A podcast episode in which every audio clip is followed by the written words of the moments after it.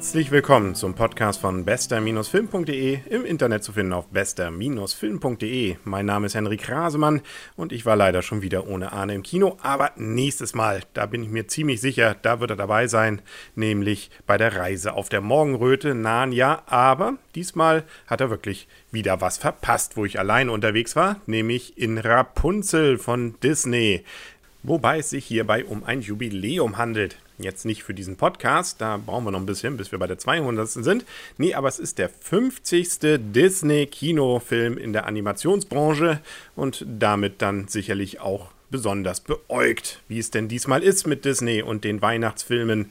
Teilweise ja richtig gute Werke gewesen, teilweise ja auch ein bisschen eine Durchstrecke gewesen mit Atlantis und ähnlichem. Aber, und das sei kurz schon mal erwähnt am Anfang, es handelt sich um einen würdigen 50. und es ist ein richtig guter Disney-Weihnachtsanimationsfilm. Wer sich ein wenig bei den Grimmschen Märchen auskennt, wird einiges wiederentdecken. Kurz gesagt, vor allem natürlich Rapunzel mit ihren langen Haaren, die allerdings im Märchen etwas anders sind. Hier sind diese Haare besonders wertvoll, insbesondere deswegen, weil sie nämlich auch noch verzaubert sind. Und wir haben hier eine böse Frau. Eine Hexe muss es ja noch nicht mal unbedingt sein. Davon wird hier, glaube ich, auch nicht geredet. Die ist spitz auf diese Haare, weil sie nämlich ewige Jugend verheißen. Aber auch nur, wenn man die entsprechende Dame mit den Haaren dabei hat. Wenn man nämlich die Haare abschneidet, dann ist leider Asche mit der Zauberwirkung. Deswegen ist diese alte Dame darauf aus, das kleine Kind zu klauen, tut es dann auch und sperrt es in einen Turm und das bis zu ihrem 18. Lebensjahr. Da kommt langsam die Pubertät und es kommt auch noch so ein Raufbold zu der Dame beziehungsweise zu Rapunzel in den Turm, der sich nämlich versteckt vor den Leuten, die ihn verfolgen, weil er nämlich eine Krone geklaut hat. Ja, und ab da ergibt sich das eine wie das andere. Das Mädel möchte gern mal raus. Ähm, die Mutter ist hinter dem Mädel her, will es wieder zurück. Und unser Raufbold will eigentlich erstmal nur die Krone nachher. Okay, das kann man sich ja fast schon denken. Wer den Trailer gesehen hat, wird vielleicht ein wenig verwundert sein über den Film, weil der Trailer deutet darauf hin, dass es einfach nur ein Slapstick-Film ist. Ein Gag hinter dem anderen gereiht mit ja, einigen netten Szenen.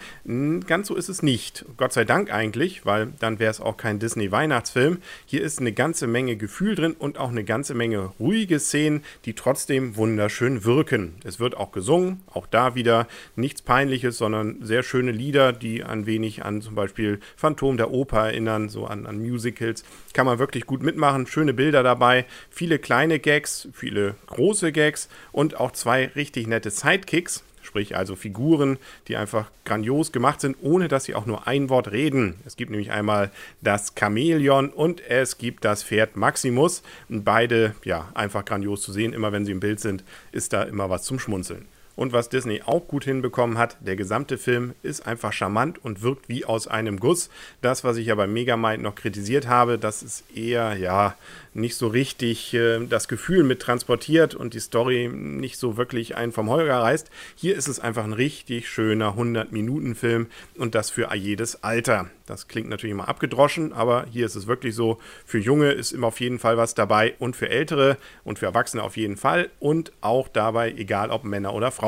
Ich kann mir auf jeden Fall nicht vorstellen, zumindest bei Leuten, die Animationsfilme generell ganz gerne sehen, dass sie nicht rausgehen und sagen, der Film war einfach schön. Schade, dass diesmal das Blümchen nicht dabei war, aber vielleicht quatsche ich sie ja noch mal ein zweites Mal rein beziehungsweise für mich dann zweites Mal, für Sie ein erstes Mal. Das Ganze gibt es übrigens in 2D und in 3D. Ich habe es in 3D gesehen und es ist meines Erachtens durchaus gelungenes 3D. Auch hier wieder, wenn man den 2D-Film gesehen hat, hat man wahrscheinlich jetzt nicht so viel verpasst, aber die 3D-Effekte sind nett eingewoben. Insbesondere es gibt so Szenen, wo Himmelslichter in den Himmel steigen, das ist nett gemacht. Und auch an vielen anderen Stellen werden die Effekte dezent, aber gut eingesetzt. Kommen wir zu der Endwertung und da gebe ich einfach mal satte 8,5 Punkte. Ein richtig schöner Film, der sich insbesondere jetzt in der Vorweihnachtszeit meinetwegen auch gerne zwischen den Tagen und auch nach Silvester noch lohnt, weil es einfach Freude macht, den zu sehen und man rausgeht und auch, zumindest kam es bei mir vor, hier und da ein bisschen mitswingt bei den Liedern dann.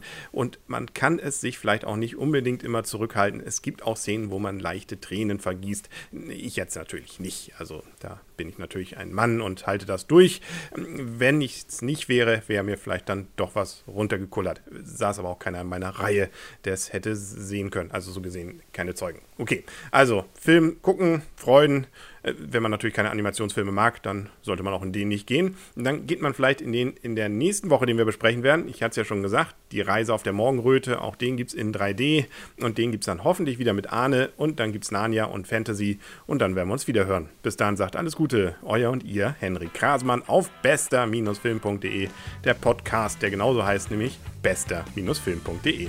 Und tschüss.